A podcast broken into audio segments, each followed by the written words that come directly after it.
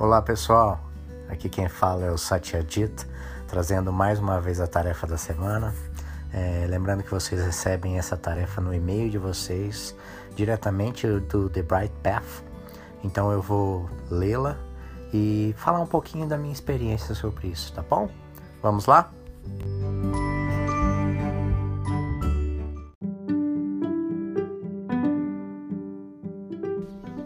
Tempo de descansar.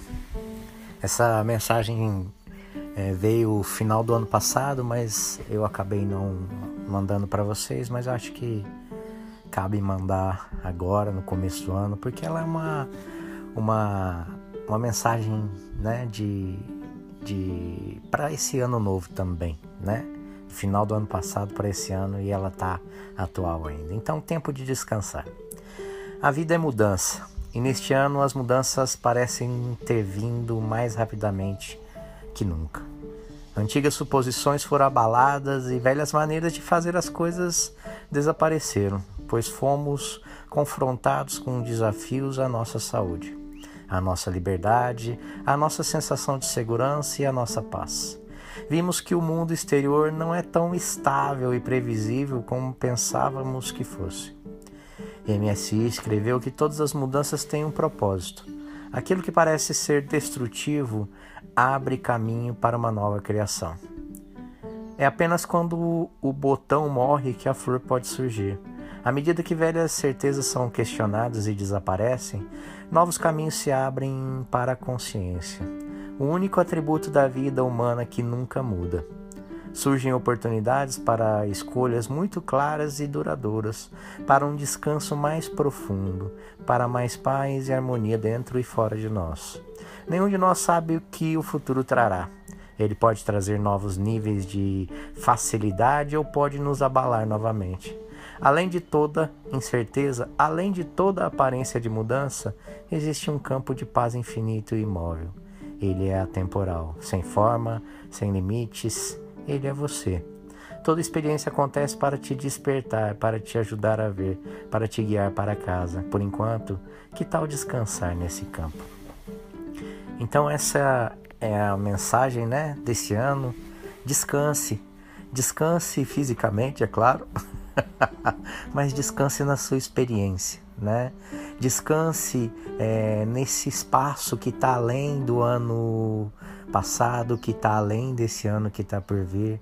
Descanse nesse, passo, nesse espaço que não tem tempo, né? que nunca saiu daí, nem nunca vai para nenhum lugar. Né? Então, ah, esse ano de 2020 foi cheio de desafios e cheio de cheio de mudanças, né? Cheio de oportunidades para a gente ir além e além das nossas limitações e além da, desse mundo que a gente vê e além dos movimentos do mundo, né? O ano de 2020 foi um ano de muitos movimentos e com muitos movimentos vieram grandes oportunidades. Eu lembro sempre, a gente tem que é um convite para a gente ir além dessa expectativa do que vai ser esse ano, né? O ano vai ser exatamente o que você é, deixar que ele seja. Se você focar nos movimentos dele, ele vai ser movimentado e você vai estar tá, é, sujeito, né, ou sujeita às, aos movimentos desse mundo. E o convite que a gente faz é ir além dos movimentos desse mundo. Você está consciente deles, observar esses movimentos do mundo que sempre estarão aí. Mas e além disso? Né? Eu lembro que quando chegou 2020, todo mundo falava: Nossa, Aff, Maria, tomara. Ainda bem que esse ano de 2019 acabou, né? Mal sabiam eles. então a gente nunca sabe o que está por vir. Só que a grande magia é não depender desse do que está por vir para estar em paz e para estar feliz. Não importa se foi 2019, se é 2020, se é 2021 que não vai acabar, que que está começando, ou 2020 que nunca acaba, né? não importa isso, tá bom? Então essa é a mensagem desse ano. É claro que ah, sempre é bom ter esperanças, mas é, vamos além disso, tá bom? Esse é o nosso convite, é o nosso convite da The Bright Path, é o convite dos professores e chais, é o convite de toda a comunidade, tá bom?